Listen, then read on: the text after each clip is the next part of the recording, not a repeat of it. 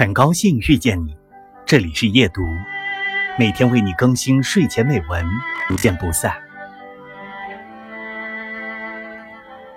一个真正成熟的人，并非要追逐梦想才能把事情做得很专业，因为他知道，即使追逐梦想，也会遇到很多麻烦和短暂的迷茫。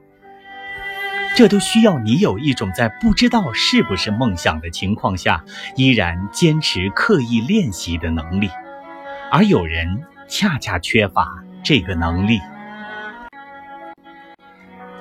如果没有意识到自己的这种问题，选什么都不会好。